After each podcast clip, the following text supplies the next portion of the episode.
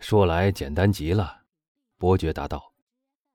我认识那位大名鼎鼎的万帕已经有十几年了。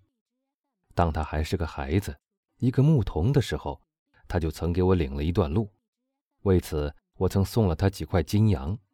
他呢，为了报答我，就送了一把匕首。那把匕首的柄是他亲手雕刻的。你们要是去参观我的武器收藏柜的话，还可以看到它。本来这次交换礼物。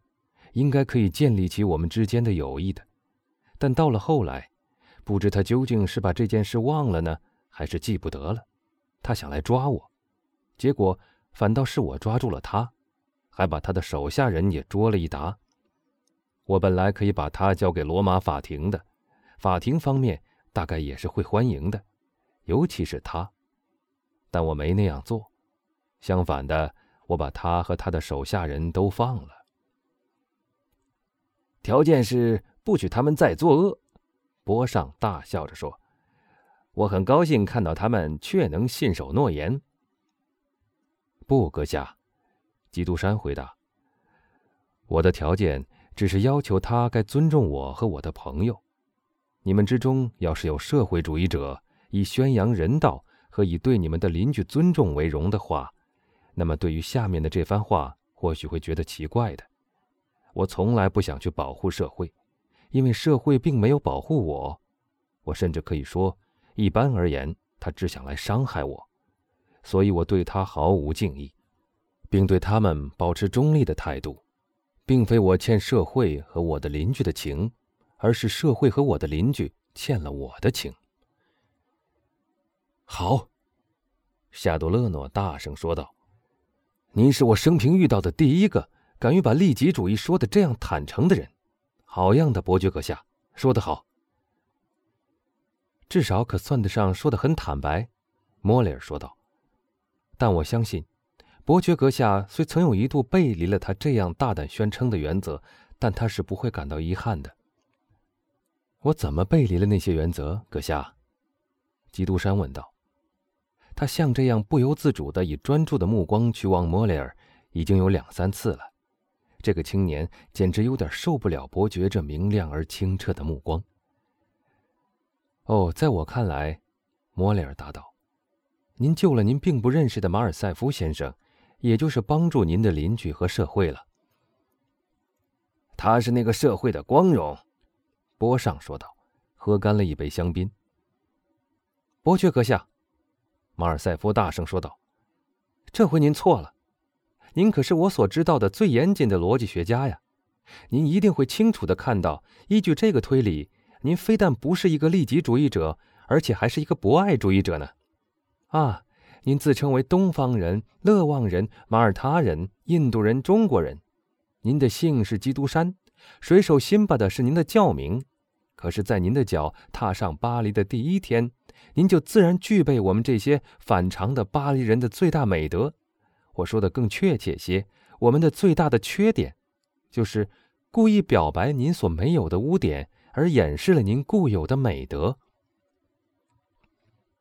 亲爱的子爵，基督山答道：“我看不出，在我所做的一切事上，有哪一点值得您和这几位先生如此过奖。您和我早已不是陌生人，因为我们早就相识了。我曾让了两个房间给您。”我曾请您和我共进早餐，我曾借给您一辆马车，我们曾一同看狂欢节，我们也曾在波波罗广场的一个窗口上一同看处决人，那次把您吓得差一点昏过去。我请这几位先生说句公道话，我能让我的客人由那个您所谓的可怕的强盗去任意摆布吗？而且您知道，我曾想过，当我到法国来的时候。您可以介绍我踏进巴黎的几家客厅。您以前或许把我这个决定看作一个空泛、不可能实现的计划，但今天，您已经看到了它的实施。这件事，您要是不守信用，一定要受罚的。我一定守信用，马尔塞夫回答说。但我深恐您见惯了骑士美景，对这里会大感失望的。在我们这里。您遇不到任何在您的冒险生活里常常遇到的那种插曲。马特山就是我们的秦布拉索山，凡尔林山就是我们的喜马拉雅山，格勒内尔平原就是我们的戈壁大沙漠。而且他们现在正在那儿掘一口自流井，以便沙漠里的旅客能有水吃。我们有不少小偷，尽管没有报上说的那样多，但这些小偷怕警察甚于怕失主。法国是这样平淡无奇，巴黎又是这样文明的一个都市，以致在它的八十五个省境内，我说八十五个，因为我没有把科西嘉包括进去。嗯，在这八十五个省境内。您无论在哪一座小山上，都可找到一座急报站；无论哪一个岩洞里，都可找到一盏警察局安放的煤气灯。我只有一件事可以为您效劳，听您的吩咐，由我或请我的朋友到处为您介绍。其实您也无需任何人为您介绍，凭您的大名、您的财富和您的天才，您可以到处自荐而受到很好的接待。我只在一点上可以对您有点用处。在熟悉巴黎生活的习惯，使日子过得安乐舒适，或采买衣物用具这几方面，我的经验对您能有所帮助的话，您尽管差遣我为您去找一所适当的住宅。我在罗马分享了您的住处，但我不敢请您分享我的住处。虽然我并不主张利己主义，但我却是个十足的利己主义者，因为除了我本人以外，这些房间连一个影子也容纳不下，除非。是一个女人的倩影。啊，伯爵说道：“那是准备金屋藏娇了。我记得在罗马的时候，你曾提到过一件计划中的婚事。我可以向您道喜了吗？那件事到目前还只是一个计划。所谓计划，意思说是事实。”德布雷说道。“不是的。”马尔塞夫答道。“家父极想结这门亲事。”我希望在不久的将来能介绍您见一见这位，即使不是我的太太，至少也是我的未婚妻的欧热尼·腾格拉尔小姐。